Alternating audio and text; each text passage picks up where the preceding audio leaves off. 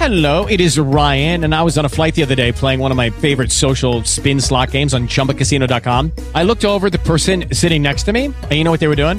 They were also playing Chumba Casino. Coincidence? I think not. Everybody's loving having fun with it. Chumba Casino is home to hundreds of casino style games that you can play for free anytime, anywhere, even at 30,000 feet. So sign up now at chumbacasino.com to claim your free welcome bonus. That's chumbacasino.com and live the Chumba life. No purchase necessary. Group. Void were prohibited by law. See terms and conditions. 18 plus. Hello, it is Ryan, and we could all use an extra bright spot in our day, couldn't we? Just to make up for things like sitting in traffic, doing the dishes, counting your steps, you know, all the mundane stuff. That is why I'm such a big fan of Chumba Casino. Chumba Casino has all your favorite social casino style games that you can play for free anytime, anywhere with daily bonuses. That should brighten your day a little.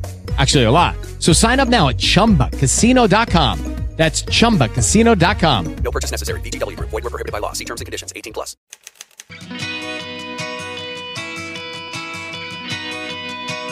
Perdidos na Estante, o seu podcast de adaptações literárias do site Leitor Cabuloso.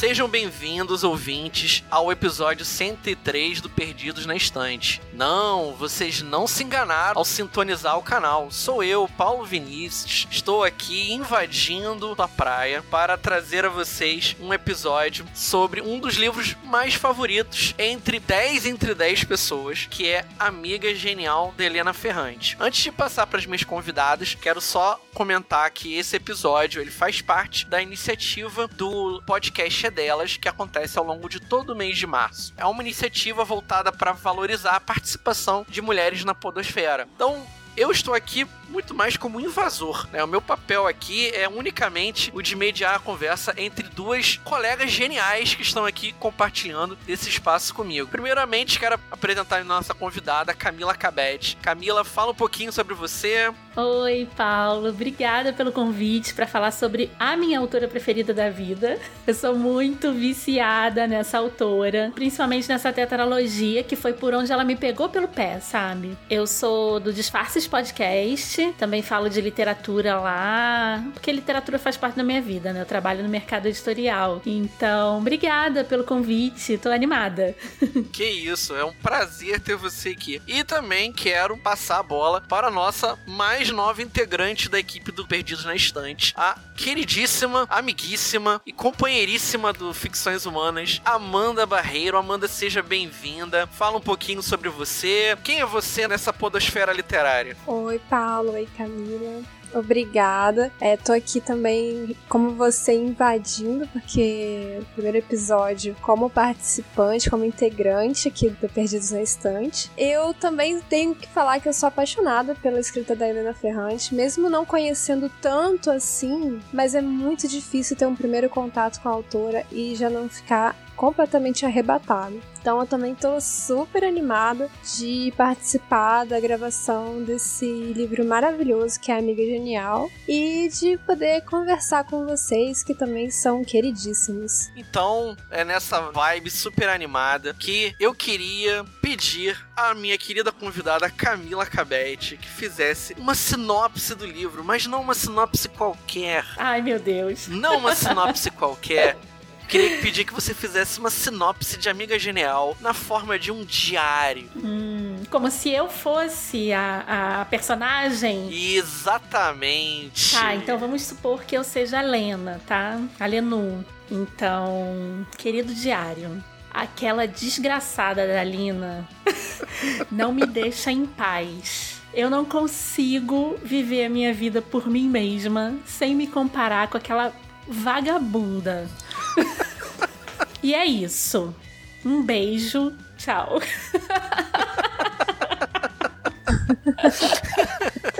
Muito boa. Ai, gente, Muito bom esse não começo. pensar na Lina, sabe? Muito bom esse começo. E, gente, fiquem conosco que no próximo bloco vamos começar a falar sobre esse livro fantástico, né? Que é Amiga Genial da autora Helena Ferrante. Vou chamar o assistente agora para falar os dados da obra. Amiga Genial é o primeiro volume da tetralogia napolitana, a série que fez Helena Ferrante despontar como um dos principais nomes da literatura mundial nos últimos anos. Contando uma história que atravessa décadas, ela mostra a trajetória de duas amigas que vivem em uma Nápoles cercada de desafios e obstáculos. Helena Ferrante vai nos colocar diante da infância e da adolescência destas jovens mulheres neste primeiro volume, onde veremos várias histórias que se cruzam. Então, meninas, vamos agora pro bloco sem spoilers. Vamos falar sobre Amiga Genial. E eu não poderia começar essa conversa sem eu falar sobre a figura curiosa que é a autora Helena Ferrante. Uhum. Helena Ferrante, para os ouvintes, ela é uma figura que ela é curiosa pelo fato de que nós não conhecemos a autora. Nós não sabemos como ela é, se ela tem cabelo louro, olhos azuis. Não sabemos quem ela é. Ela escolheu uma espécie de anonimato ao qual ela cultiva uma imagem bem afastada dessa coisa que é tão comum que é no século XXI, que é do autor é, usando redes sociais para divulgar trabalho. Ela utiliza de uma forma bem curiosa, tá? Então, É. eu que, a minha pergunta que eu queria fazer a vocês duas é: se vocês acham relevante para a obra dela ela ter esse tipo de, de comportamento, de atitude, e se isso colabora ou não para a obra ganhar um, um- um outro nível. Posso começar? Amanda, você quer Pode, começar? deve. Fica à vontade. Então, é essa história. Obrigada, gente. Essa história do anonimato, né? Helena Ferrante é um pseudônimo, então ninguém sabe o real nome. Na verdade, já descobriram, né? Um jornalista italiano fez uma pesquisa e descobriu que ela é uma senhora de meia idade. Eu acho que ela já tá na faixa dos 70 anos. Ela sempre foi tradutora, mora em Nápoles. Mas os fãs ficaram revoltados com esse jornalista, né? Tipo, como assim? Ela não quer ser vista, ela não quer ser conhecida. Então, ele foi meio que colocado de lado e a gente continua respeitando o anonimato dela. Eu nem sabia disso, mas já fico revoltada. Pois é, você não dá uma revolta? Dá. Deixa, deixa ela no, no anonimato dela, sabe? É verdade. E eu acho que é esse anonimato, não sei se a Amanda vai concordar comigo, mas é, eu acho fundamental porque as obras dela são muito autobiográficas. Então, ela assim, parece que ela fala, pelo que eu entendi, até a própria história da Lenu, né, fala um pouco disso também, que ela falando tão claramente sobre a história, né, do subúrbio de Nápoles, a história se passa no subúrbio de Nápoles, que é muito violento, né, ela colocaria algumas pessoas em risco, sabe? Então, fora a confusão que seria na família dela e tudo mais. Então, acho que o anonimato, nesse caso, foi, foi muito inteligente da parte dela. Fora que eu acho que essa correria da fama, né, do você ficar muito em evidência, como autor, eu acho que não combina muito, né? O autor ele precisa do tempo dele pra produzir, pra poder escrever. Então, nossa, eu acho ela muito inteligente em fazer isso. Eu acho assim, não só isso que você falou, mas complementando, as obras dela têm um teor muito introspectivo, além da questão autobiográfica. E eu acho que ela não é uma autora tipo best-seller, pop, famosinha, tipo Dan Brown Uhum. e tal. Então eu acho que isso nem combina com ah, a fanbase dela, não combina com o que ela escreve, não não sei, eu acho que fica meio artificial pensar nela como uma autora com esse destaque, com essa fama toda. Então, eu acho que realmente nessa esse anonimato é um, uma característica dela e da obra dela. Sim, ela é muito profunda, né, Amanda? Tipo, ela é muito. Ela escreve sobre coisas que a gente provavelmente não teria coragem de escrever. Eu lembro que quando eu li o Amiga Genial, eu fiquei, nossa, ela teve coragem de escrever sobre isso, sabe? Ela falou sobre relação de amigas mulheres, né? Ela falou sobre inveja, ela falou Sim. sobre coisas que a gente nem admite pra nós mesmos. E de forma muito natural, né? E, é- e ela colocou tudo no papel, sabe? E outros livros que eu tive chance de ler dela, ela faz a mesma coisa. E é, a- como você falou, é arrebatador, sabe? Parece que ela lê a nossa alma e eu fico impressionada com a coragem que ela tem. Não, e fora que tem uma quantidade de personagens presentes na obra que a gente se perde mesmo, né? Se a gente não, não ficar ligado sobre que, a quem ela tá se referindo em determinado momento, fora que esses núcleos também eles vão mudando à medida em que as personagens vão entrando em outros lugares, né? No caso, por exemplo, a Lenu vai é, vai entrando no liceu, no Elas ginásio. vão crescendo. A Lila vai entrando em contato com outras pessoas. Então, é até engraçado, porque a primeira vez que eu peguei o livro e tem aquela relação dos personagens, a família tal, aí tem É. fulano, ciclano, eu falei assim, que isso? É Game of Thrones isso?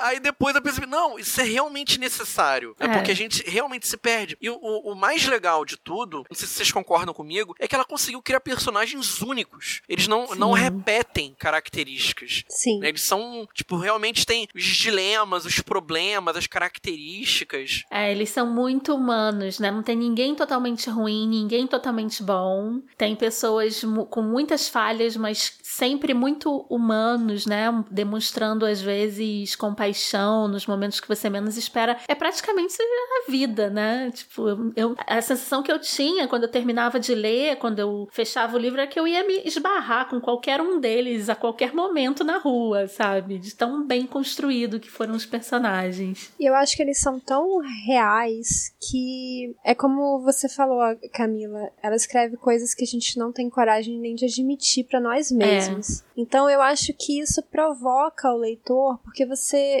lê a Lenu tendo inveja da Lila e você fica, ai que raiva ela tendo inveja da amiga.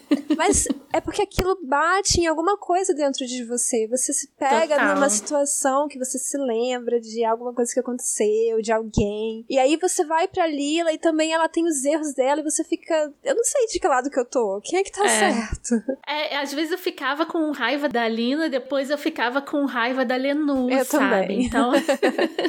e assim, é aquela história. Todo mundo, toda menina teve uma amiga genial, né? Sim. Sim. ou, ou como Lenu ou como Lila, sabe? Sim. Então, eu acho impressionante ela ter essa coragem e essa simplicidade, porque a escrita dela é simples, né? É. A simplicidade dos gênios, né?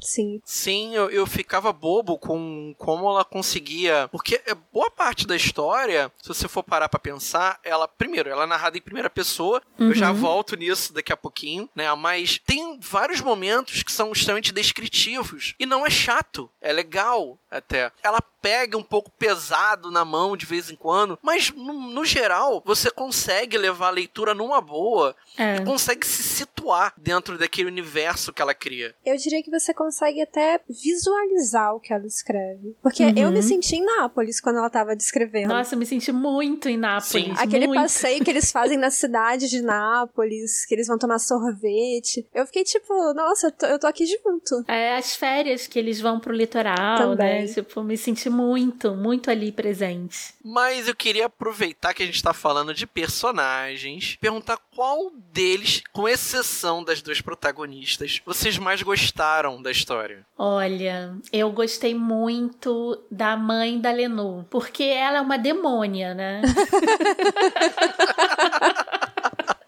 Ela é praticamente uma demônia, mas ela vai ao longo mostrando o sofrimento de mulher pobre, né, no subúrbio de Nápoles. Eu me identifiquei demais com a história das mulheres aqui do subúrbio do Rio, que foi onde eu cresci, sabe? A gente é muito similar, né, como povo. Vocês não acharam? Porque é um povo muito violento.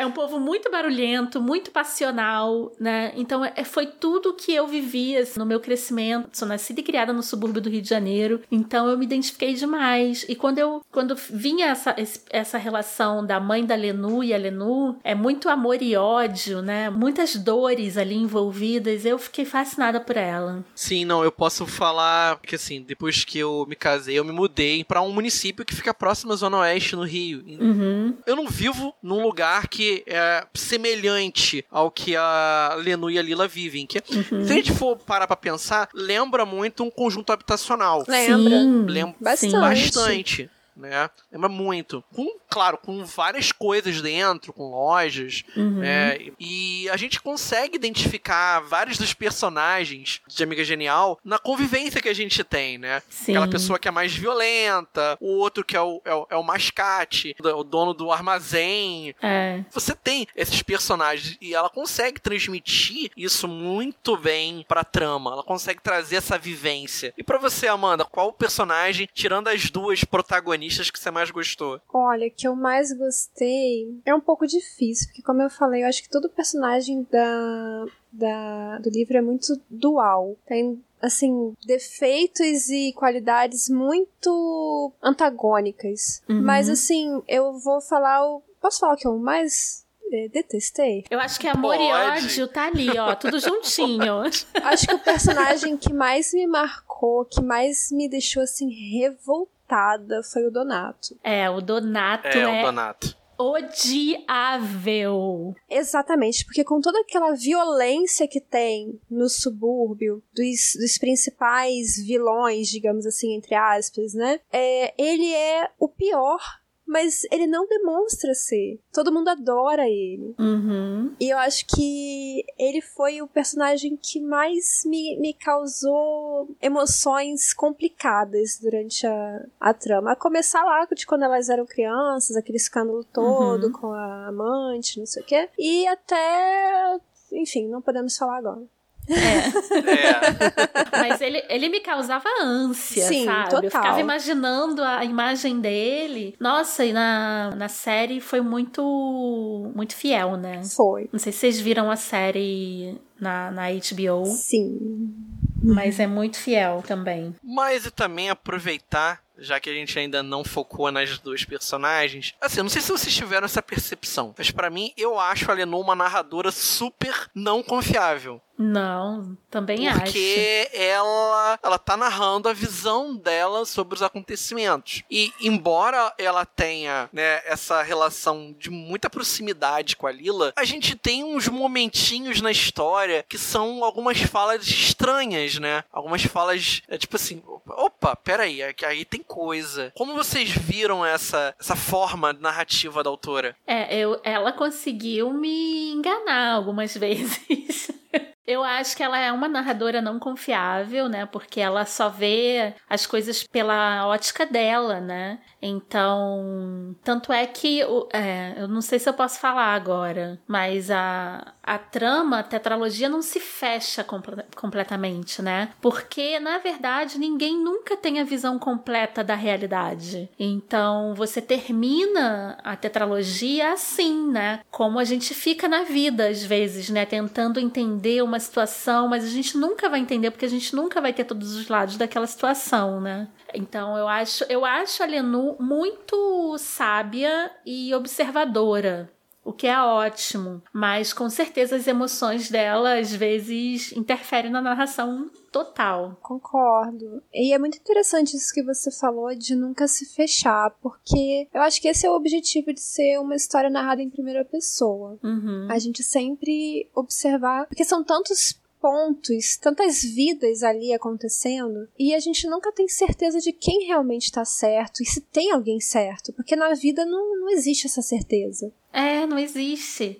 É, então ela não é confiável, realmente. Então, até agora a gente procurou se segurar um pouquinho É. Pra não falar de muitos spoilers. A gente tá se coçando aqui pra poder entregar o jogo, né? e comentar livremente. Então, para os ouvintes que ainda não leram o livro, tá? Que se incomodam um pouco com, com receber muitos spoilers, parem agora, depois sigam pro bloco de créditos finais, tá? Porque o próximo bloco a gente vai falar sobre o livro com spoilers. Então a gente vai falar livremente. Vou passar a bola. Amiga Genial vai nos colocar diante de Leno e Lila, duas garotas que se tornam amigas em uma escola em Nápoles. Suas vidas não poderiam ser mais diferentes, mas essas amizades as colocarão diante de vários desafios enfrentados em uma Nápoles que mostra a violência, o preconceito, os amores e dissabores de uma vida difícil. Narrado por Leno, a história vai tomando corpo e nos apresentando personagens cativantes que irão construir um labirinto de histórias que se intercruzam dentro daquele pequeno universo onde elas vivem.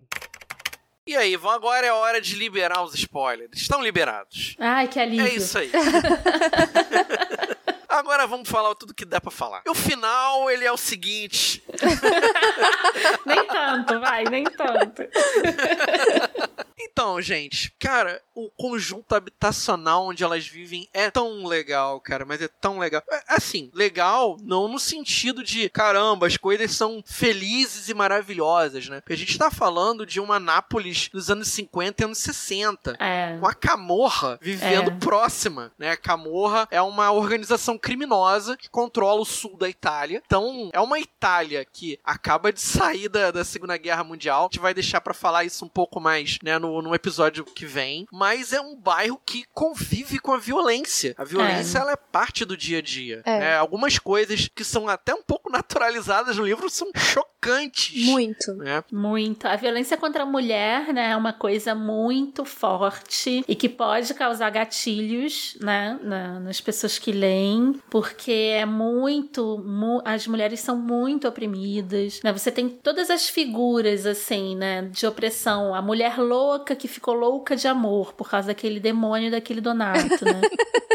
Ela ficou completamente inspirada, né? E, e com uma família super disfuncional. Todo mundo ali tem famílias disfuncionais. Todo né? mundo. Aliás, a violência familiar é, é outro ponto, né? Nossa, os pais super violentos, né? Com exceção do pai da Lenu. Eu acho que a Lenu teve muita sorte de não ter um pai assim tão opressor, né? Que inclusive depois se orgulhou do fato dela seguir os estudos, né? Até a mãe que era contra no início, depois foi uma das grandes incentivadoras dela continuar para faculdade e tudo mais. E ela, ela na verdade teve sorte porque a Lila, cara, ela foi uma desgraçada, né? Ela foi totalmente desgraçada pela família e era totalmente uma, uma mulher que eles usaram como moeda de troca, né? Então. Sim. É muito chocante, assim. Essa parte que mais me pegou foi a violência contra a mulher. É, eu também achei muito chocante a violência contra as crianças, sabe? As crianças são muito violentadas durante toda a parte Uhum. da infância delas, né? Das protagonistas, que elas têm esse contato com as crianças. E a gente sempre vê os maus tratos, como as crianças eram ridicularizadas na escola, que também é uma Uhum. violência, é, dentro das suas casas, nas ruas. Isso era muito comum, muito naturalizado no livro e bastante chocante também. É, crianças trabalhando, né? Sim. Tinham que sustentar a própria família. É uma Itália, como você falou, né, Paula? E a gente vai falar melhor pós-guerra, então eles estavam do lado dos perdedores. Então, né, foi uma, uma Itália bem sofrida, assim, nesses períodos.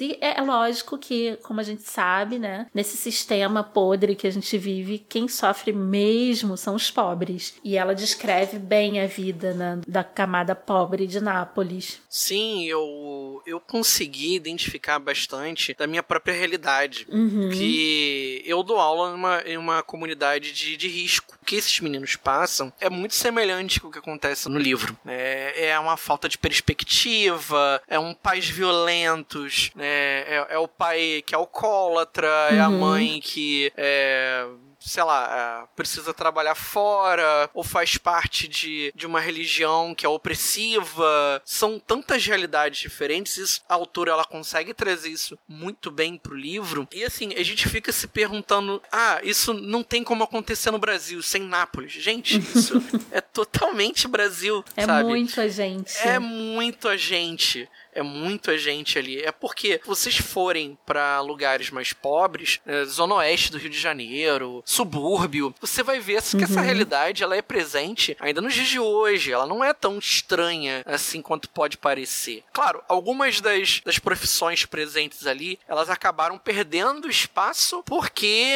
por causa do desenvolvimento tecnológico. Mas a ideia de a criança trabalhar com os pais, ela existe totalmente. É, a criança já era preparada para trabalhar. É, estudar era coisa de gente rica, era até mal visto, né? Tanto é que a Lenu teve que penar, né? A professora dela, a professora do bairro, que viu nela um talento, uma predisposição para estudar, que lutou para que ela seguisse os estudos, né? Porque isso definitivamente não estava nos planos da família, né? Então, é, o que, vocês acharam dessas transformações que elas acabam passando, né? Porque elas acabam se sentindo estranhas dentro daquele espaço. O estranho no ninho. Peraí, né? Eu me desenvolvi mais do que aquilo que o bairro me permite desenvolver. E aí, tanto uma como a outra, elas acabam tendo reações diferentes a essa mesma percepção. Uhum. O que, que vocês acham? Como que vocês enxergam essa passagem? Eu acho isso muito nítido na Lila, porque Uhum. a Lila é o potencial desperdiçado, né? É. Ela é a própria repressão à mulher. Uma criança brilhante, depois uma moça brilhante que só servia pra mão de obra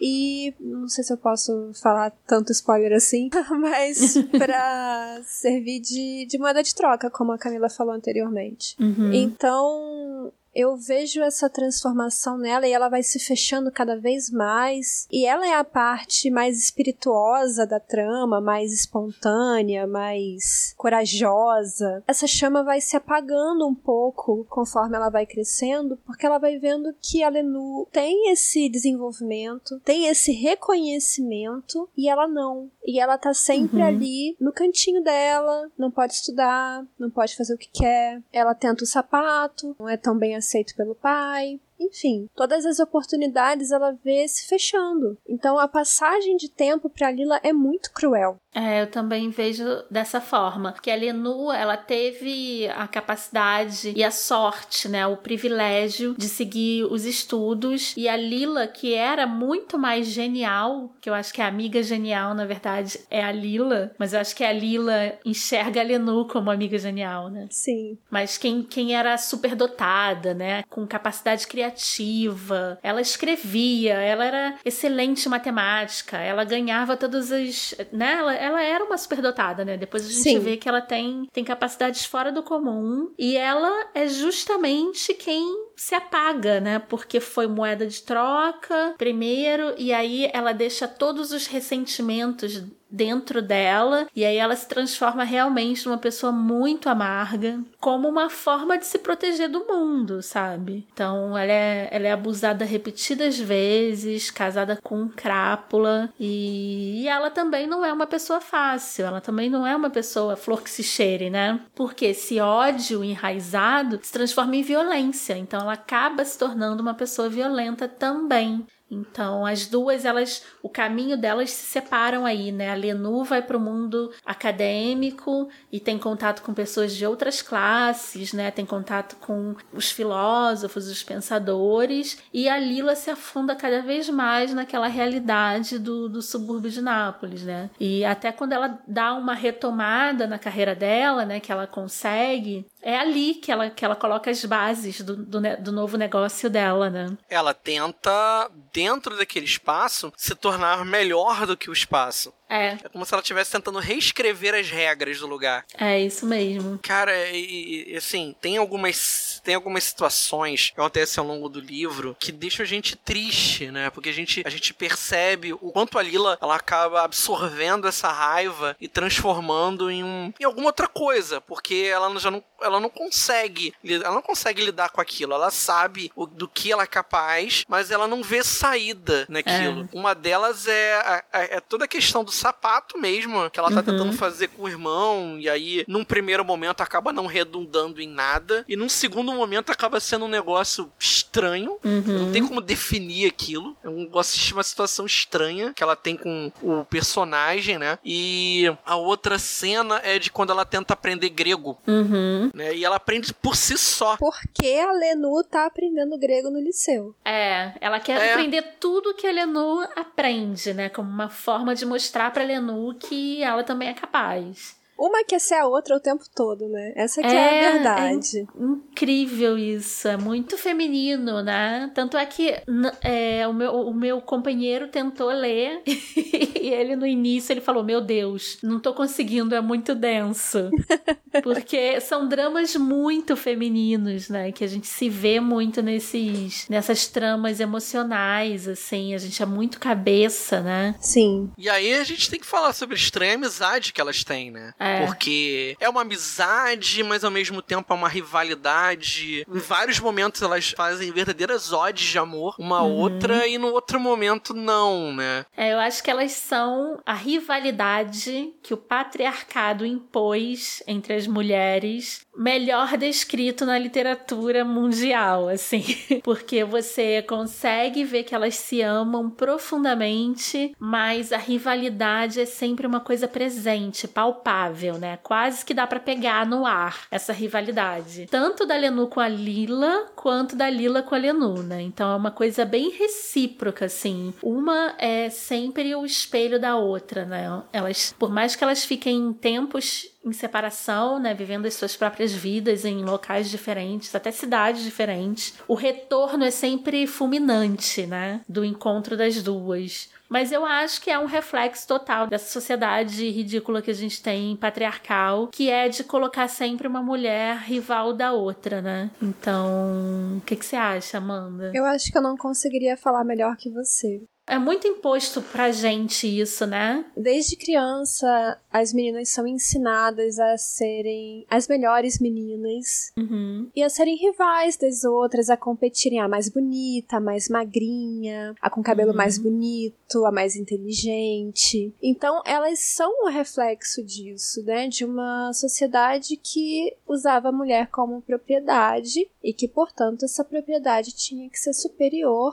à do outro, né? Tinha que valer mais do que a do outro, porque ela tinha que conseguir um casamento melhor no final das contas. E elas é, ilustram isso muito bem e infelizmente. Pois é. A gente sente isso até hoje em dia, né? Tipo, Sente. quando tem um grupo muito grande de mulheres e começa. É é meio que instintivo, mas não é instinto, é uma coisa programada pelo patriarcado pra realmente não juntar a gente, que a gente seja rival. Foi uma construção do patriarcado, é verdade. É uma construção, porque isso não é natural da gente, né? A gente é ag- agregadora, a gente, né? A gente é o oposto do que foi vendido pra gente, de que a mulher é competitiva. Não, não nós não somos. Nós fomos criadas para, né?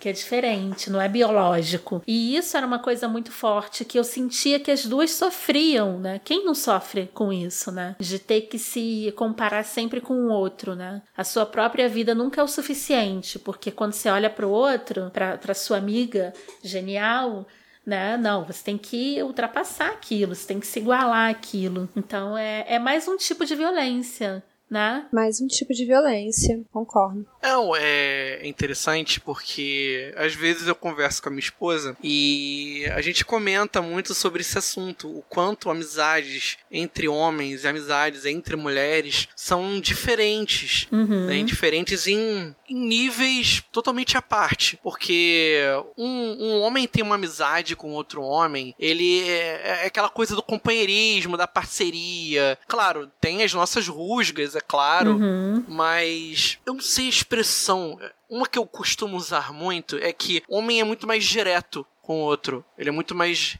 reto e direto. É a famosa broderagem, né? É, é. Homem é, é mais reto. Então você sabe o que o outro tá sentindo, por quê? E aí isso é uma coisa muito também da sociedade patriarcal. O homem não pode demonstrar muito, ser muito sensível. Uhum. Que se ele demonstra que é muito sensível, alguma coisa está errada com ele. Pois é. Enquanto que a mulher tem essa relação de amizade barra rivalidade. Tanto é, no livro também foi muito forte pra mim a opressão em cima dos homens, né? Que os homens sofrem tanto quanto as mulheres num sistema patriarcal, né? Então você vê, o homem tem que se acabar de trabalhar pra sustentar a família, ele tem que fazer o que ele mais odeia, né? Mas é obrigação dele trabalhar no negócio de família. Ele tem que tratar a mulher de uma determinada forma, porque a sociedade diz que se ele não fizer isso, ele vai ser fraco. É claro que tem uns mau caráteres, né? As pessoas ruins de natureza, né? As antiéticas e tudo mais, mas tem muito homem ali né, na- ao longo da trama que sofreu tanto quanto elas, né? Foram presos e por conta da ditadura e foram massacrados socialmente porque eram pobres. Então a gente vê sofrimento para todos os lados nesse livro, né?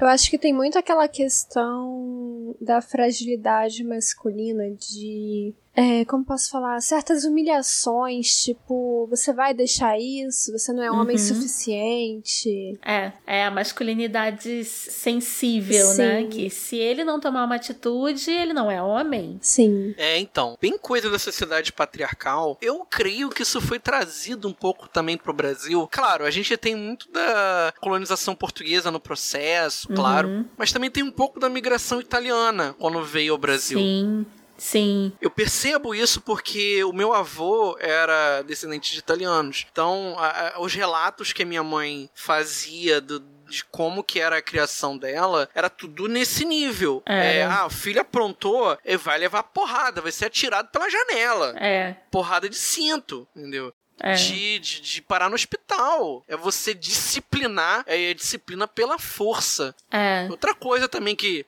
é bom a gente também deixar bem claro para os ouvintes é que essa questão né, da, da proteção à criança e ao adolescente do ECA, isso é algo bem recente. Uhum. Super Isso não- recente. Super recente, é década de 80, década de 90. É. Ou seja, aquela visão que a gente tem da sala de aula, né, do professor. É, é, eu, eu acho até que, e a gente vai discutir isso na série, a série nem coloca bem essa questão, porque o professor, ele não só ficava no meio da sala de aula, mas como ele ficava degraus acima É. dos estudantes. degraus acima, porque aí você demonstra que o professor, ele é o cara que tá no comando da sala de aula. E os alunos, eles são subservientes ao professor. Ele só fala quando o professor se dirige a ele. Uhum. Então, aquelas humilhações que a gente vê ao longo do livro, elas já acontecem, ela- elas faziam parte do processo. Eu, eu, eu até achei que eu viria a, a famosa porrada com, com pau na mão do aluno, porque isso também, também era bem comum também. É, mas elas tinham sorte, né? Elas tinham uma escola só ali na comunidade, uma professora que realmente se preocupava, né? Uma professora que acompanhou a turma, né? Do início ao fim do ensino ali fundamental deles. Então, eu acho que muita coisa que a Lenu veio a fazer vem muito daquela professora. Então, Com eu acho que a professora é uma personagem principal, né? Com certeza. Na trama. É, só reforçando o que o Paulo estava falando, inclusive as crianças não eram vistas como crianças, né? Não existia essa ideia É. de infância, de brincar, de, de lazer, de qualidade de vida. Elas eram mini adultos, né? Então. É, exatamente. Isso. é, não tinha essa preocupação com violência, com trauma. Nossa, nem se falava em trauma. É. Enfim, eu queria também perguntar a vocês qual cena foi marcante pra vocês, que destacou o livro. Olha, nesse momento, os quatro livros se confundem na minha cabeça. né? Porque- Então eu não sei mais o que que foi do primeiro, do segundo, do terceiro, do quarto. Porque ela também volta muito, né? Nas lembranças e Ela tudo. vai e volta. Então, mas aquela cena onde elas perdem a boneca. Ah, sim. Ah, aham.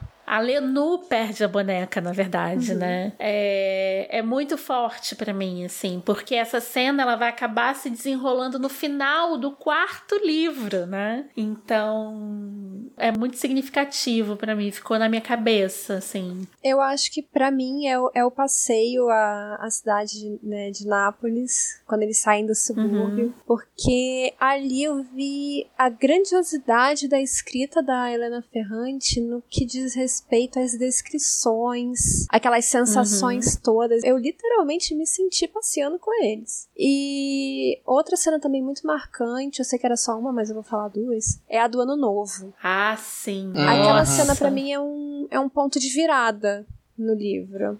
É. Ali os vários personagens se definem Sim. pra sempre, Sim. né? O caráter de várias pessoas se define ali naquele Sim. momento. Pelo menos pra Lenu, né, que a gente tá vendo pela ótica É. dela. E pra você, Paulo? A minha, a minha cena que eu achei marcante é aquela que a Lenu e a Lila estão passeando pelo bairro e os irmãos Solara, aqueles Uhum. lindos, aqueles fenomenais, aqueles caras gentis e parceiros, né? Bom caráter, Marcello, né? Michele, Marcello e Michele, né? Encostam pra dar uma cantada nas mocinhas que acabaram de passar pelo seu processo de crescimento. Uhum. E aí, eles estão passando uma cantada na Lenu, né? Curiosamente. A Lila acaba tomando as dores da Lenu e ameaça o Marcello, é, o Marcello com uma trincha bem no pescoço dele. É. né? Isso demonstra várias coisas. Primeiro, a amizade entre as duas. Sim. Segundo, toda a violência presente naquele conjunto habitacional. Uhum. E terceiro, a questão da violência contra a mulher. Sim. É. Ali é uma cena maravilhosa pra trabalhar três temas em uma única cena. Ali a autora ela foi perfeita. E é interessante que essa cena fez com que ele se apaixonasse por ela perdidamente. Né? Ai, ai. É um SM, né? Exatamente. A parada dele era um SM. Ei, você quer encontrar um mundo secreto de adaptações literárias? Sim, mas onde? Perdidos na estante. Enfim, agora que nós descobrimos que Marcello Solara era um sador, né?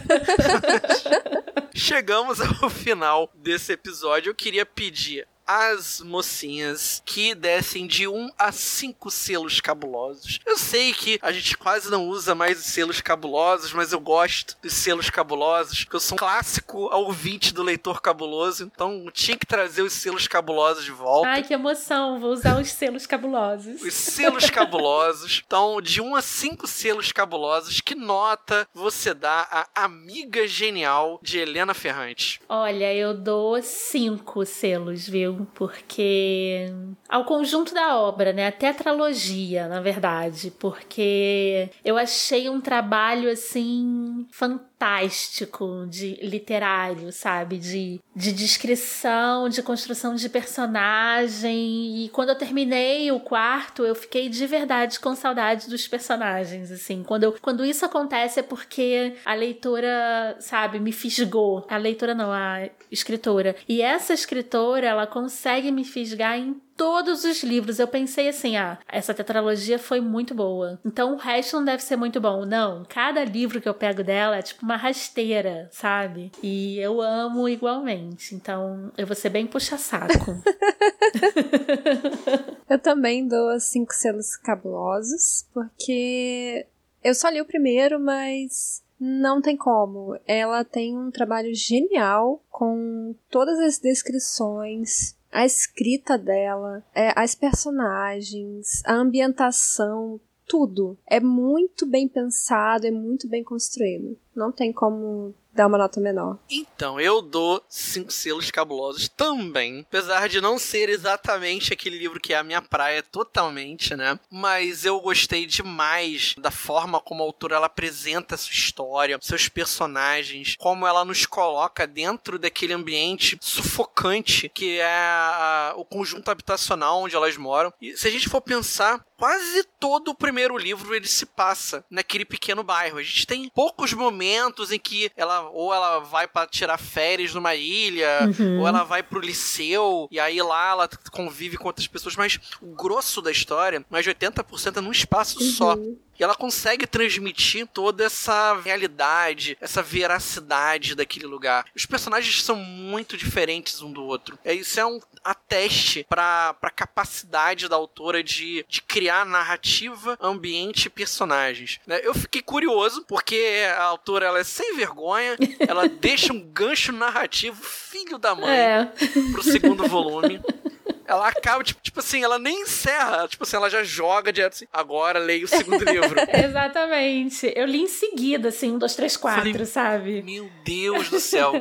Então, é com essa toda essa alegria, essa energia positiva desse livro sensacional que é, Amanda, Camila, por favor, falem das suas redes sociais, como as pessoas podem encontrar vocês nessa internet de meu Deus. Bom, eu sou bem fácil de encontrar, porque eu sou Camila Cabete Em todas as redes sociais. Então, Twitter, Facebook, Instagram, é Camila Cabete. E eu tenho o meu queridinho projeto, meu podcast Disfarces Podcast, que eu tô em todos os provedores, os principais provedores de podcast. A gente tá no site também, eu coloco os episódios lá para serem escutados online, que é o disfarces.com.br. E nas redes sociais a rede do Disfarces é disfarcespod no Instagram e no Twitter. Obrigada pela, pelo convite, adorei participar para falar dessa autora maravilhosa. Ai, que ótimo. Amanda, como as pessoas te acham, Amanda? Eu sou manda.barreiro no Facebook e manda underline barreiro no Instagram e também sou resenhista no Ficções Humanas.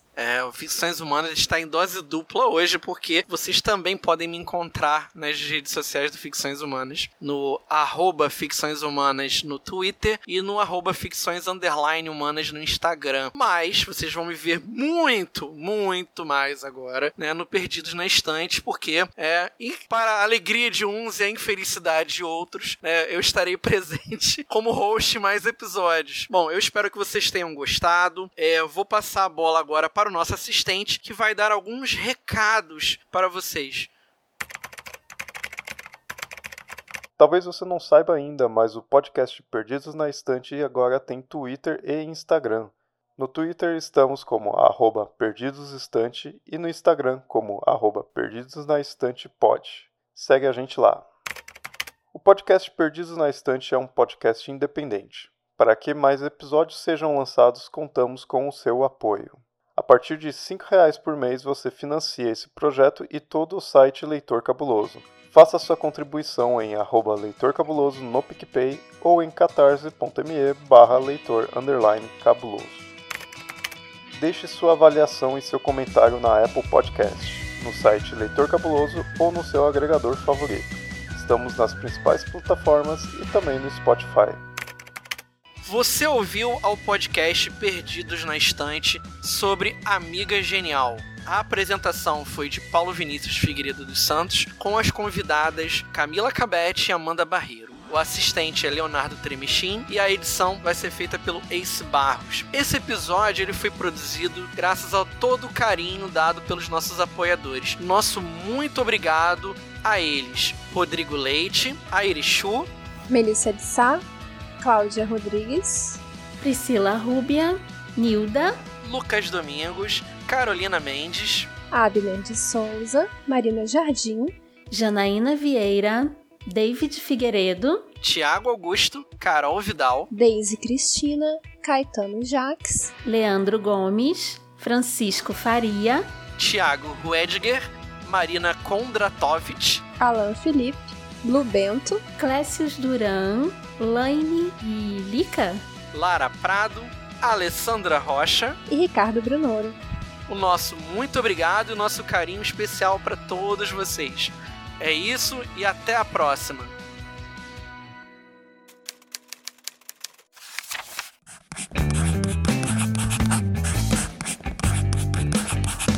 Esse podcast faz parte do site Leitor Cabuloso. Conheça nossos conteúdos em www.leitorcabuloso.com.br.